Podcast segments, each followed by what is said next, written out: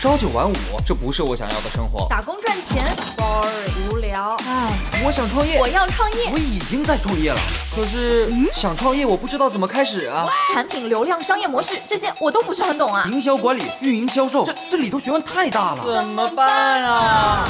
想创业不懂项目挑选，想经商不知商业技巧。乐客独角兽创业导师崔磊，商业小纸条苏南为您一一解答，一一解答。欢迎进入今天的创业找崔磊。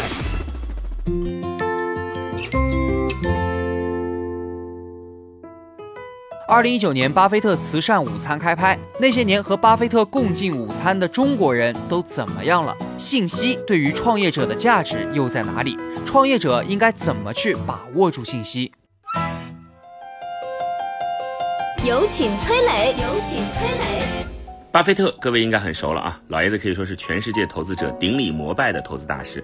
就是因为名声在外嘛，所以想和巴菲特见个面、吃个饭、聊两句的人多了去了。这不，巴菲特的午餐就给了这些人这样的机会。从二零零零年开始，巴菲特会把自己一块午餐的机会放到网上公开拍卖，拍到的钱呢，直接捐给他指定的慈善基金会。那么和巴菲特吃一顿午餐要多少钱呢？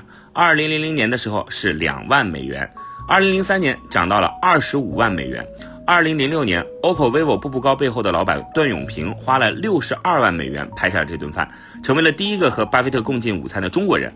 二零零八年，中国的私募基金经理赵丹阳花了二百一十万美元拍下来了。二零一五年，天神娱乐的董事长朱烨花了二百三十四万美元拍下来。你看，巴菲特的午餐每年都是水涨船高。再到后面，成功拍下巴菲特午餐的富豪都选择匿名了。那么和巴菲特共进午餐的三个中国人现在情况怎么样呢？首先我们来看段永平啊，这位打造了小霸王、步步高的创业教父，早在二零零一年的时候就以每股一美元左右的价格买下了网易超过百分之五的股票，这笔投资给他带来了超过一百倍的回报。而在最近几年风靡中国市场的 OPPO、vivo 手机背后，也都是段永平的身影。就连去年在美国上市的拼多多，段永平也是他早期的投资人。二零零六年，段永平和巴菲特共进午餐的时候，就特意带上了年仅二十六岁的黄峥，这就是后来的拼多多创始人。黄峥后来还在采访中谈到，这次午餐让他意识到简单和常识的重要性。第二位，赵丹阳被称为中国的私募教父。赵丹阳二零零八年花了二百一十一万美元拍下了巴菲特午餐，这个价格是过去八次午餐的价格总和。赵丹阳当时还和媒体说啊，他向巴菲特推荐了香港交易所挂牌的物美商业股票。赵丹阳很精明啊。他在和巴菲特共进午餐前就持有了六千多万股的物美股票，结果呢，就这么一句话，立马造成了物美商业股价大涨。赵丹阳不到一周大赚一点五六亿港币，你看，妥妥的就把这个午餐的餐费给赚回来了。也是因为有这一次啊，巴菲特以后就拒绝和别人讨论某一个公司的股票了。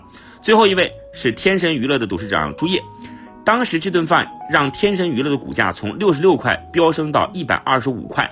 但是到了二零一八年，天成娱乐亏了七十五个亿，被称为是 A 股上最大的雷暴啊！朱烨也被证监会立案调查。你看，同样一顿午餐带来的是不同的命运。有的人在巴菲特这里深入交流之后，理解了巴菲特的投资理念；有的人通过消息走漏，推动股价上涨，赚到了短期财富。但是从长久来看，最后能够改变命运的，还是得靠自己，而不是一顿饭。就像吴晓波说的啊，巴菲特午餐只是一场秀，人们拍卖。巴菲特午餐就像粉丝对偶像的狂热，狂热的非理性行为下，背后都是关于每个人对待得失的考量。毕竟啊，天下没有免费的午餐。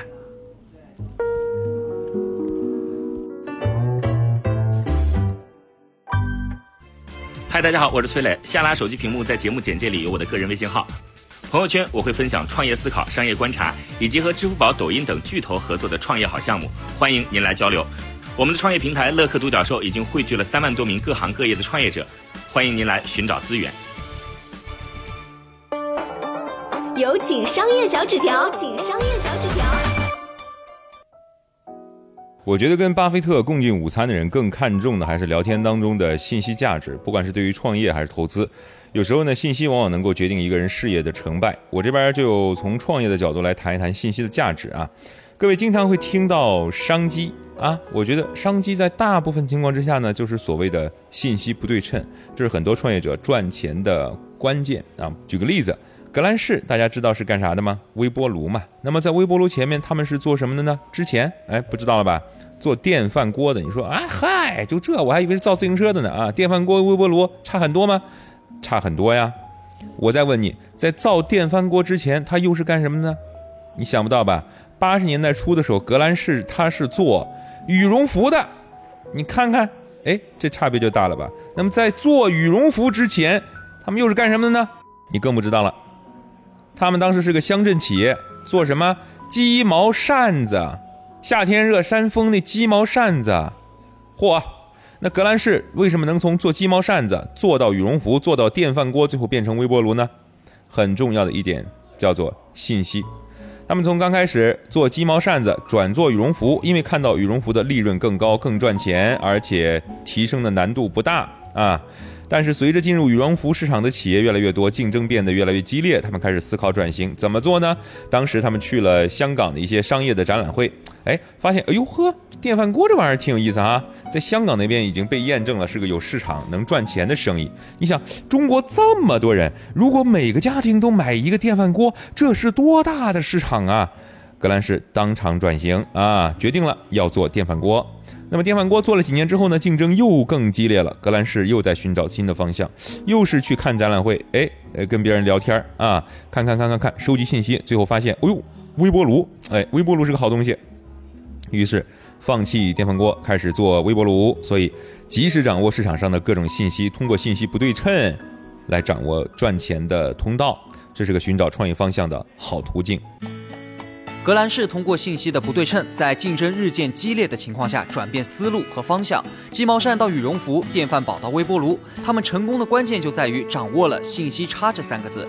那么还有什么例子验证了信息差的重要性？创业者又该如何把握住信息差呢？再讲个事儿，你知道某些企业或者是供应商手里啊压着很多产品卖不出去，你正好又知道有些网红想赚钱，不知道卖什么好。哦，企业没销售渠道，网红有自己的带货的这个能力，但是不知道卖啥，那怎么办呢？啊，那怎么办呢？你把他俩给配上啊！零食和美食网红，首饰和美妆博主，如果你从中间撮合一下子，给他们建立合作，那你也能赚到钱吧？所以，掌握市场上最新的各种信息很重要。我建议想创业的朋友啊，一定要去跟一线的创业者或是投资人呢多沟通，没事儿到处看看，多跟人聊聊，多留心啊，选取有用的信息印在你的脑子里。看广告，看广告也能了解信息啊？为啥呀？一般打广告比较多的，那肯定赚钱，加大投资了，因为持续的打广告很烧钱。如果他投放广告，第一波没赚钱，他不会跟投的，对不对？明白这个道理了吗？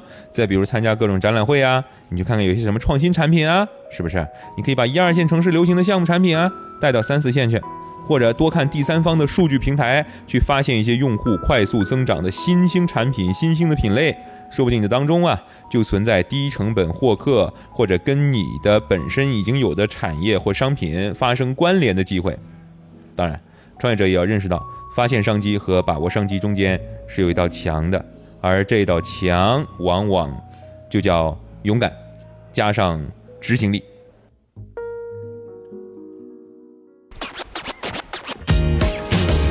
跟巴菲特吃一顿午餐，虽然有点贵，但确实更厉害。它的价值不用算，听听明白，到达成功的彼岸。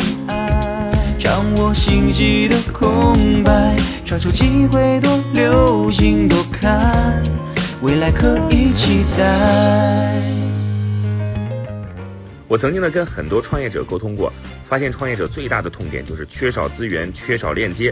于是呢，我们创立了创业者社群“乐客独角兽”，现在啊已经有三万多人了。有人在这找到了创业机会，找到了客户、渠道商、投资人。下拉手机屏幕，在节目简介里边有我的个人微信号，我在社群等你。